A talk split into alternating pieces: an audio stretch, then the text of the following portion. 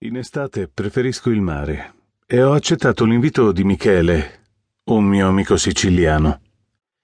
Lui mi parlava spesso della Sicilia, la terra più a sud d'Europa, dove il sole è più forte e il mare più azzurro.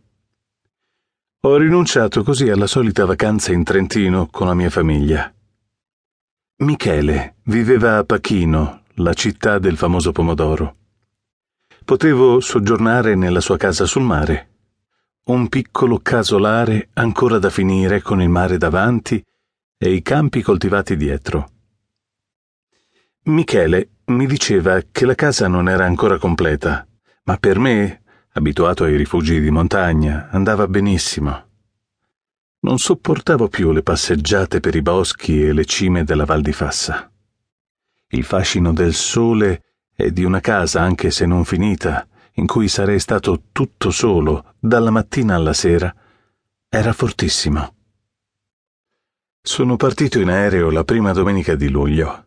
Sarei rimasto in Sicilia per quindici giorni senza pensare ai cantieri e ai progetti. Michele era un bravo ragazzo, con pochi capelli quando parlava, a volte esagerava. Ma questa volta volevo fidarmi. Quello era il mio primo viaggio in Sicilia. Sono arrivato nel primo pomeriggio. Dall'aeroporto di Catania ho preso un autobus e dopo cinque ore di viaggio sono arrivato a Pachino.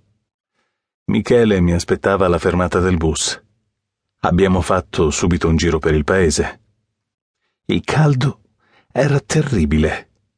Anche la sera l'aria era immobile e le pareti delle case sembravano termosifoni accesi. Michele viveva con i genitori. Il padre, un uomo con spalle e gambe solide, indossava una canottiera, pantaloncini corti e scarponi perché era appena tornato dal lavoro. La madre, una donna tonda, con i capelli bianchi corti, aveva un vestito a fiori e un grembiule. Potevano avere una sessantina di anni. Vivevano in una casa su tre piani, con un balcone e dei grandi garage al piano terra dove c'erano delle macchine agricole. Alle nove in punto eravamo a tavola. Il padre di Michele per la cena si era messo un vestito elegante. La madre continuava ad andare avanti e indietro tra la cucina e la sala da pranzo con vassoi sempre più grandi. Abbiamo bevuto un ottimo vino rosso e mangiato non ricordo più quante pietanze. Dopo qualche portata e molti bicchieri di vino tutto mi girava intorno. Pachino ha una lunga tradizione in fatto di vini.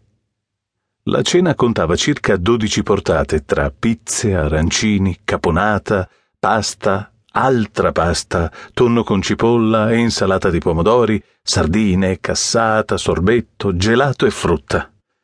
Alla fine della cena, a stento, riusciva a porgere i saluti, dare la mano oppure scambiare qualche abbraccio e complimento per la mamma di Michele. Il padre di Michele insisteva nel dirmi che l'indomani ci saremmo visti, e anche i giorni seguenti. La cosa mi sembrava del tutto normale. Non avevo dubbi. Altre meravigliose cene mi aspettavano. Dopo un altro abbraccio, un inchino e un baciamano per la mamma di Michele, sono uscito di fretta per andare a riposare. La casa dove dormivo era ancora in costruzione, senza intonaco sulle pareti esterne e con delle finestre di alluminio. Dentro era rifinita, con il bagno, le mattonelle e tutto il resto. In giardino c'erano dei sacchi di cemento. Davanti si sentiva il rumore del mare.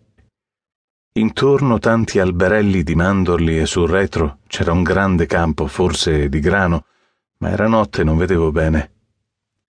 La casa era fresca, mi addormentai subito. La mattina dopo ho capito che il terreno dietro la casa era pieno di grano. Alle 5.30 un rumore fortissimo mi svegliava. Dalla finestra vedevo il padre di Michele che mi salutava dall'alto della sua trebbiatrice. Il rumore era troppo forte, non riuscivo a dormire. Dovevo alzarmi. La sera prima avevo visto un bar, ma a quell'ora era ancora chiuso. Ho aspettato il proprietario e sono stato il primo a fare colazione. Sulla parete accanto alla cassa c'era l'orario degli autobus e dei treni. Alle sette ero già sulla spiaggia. Il mio era l'unico ombrello.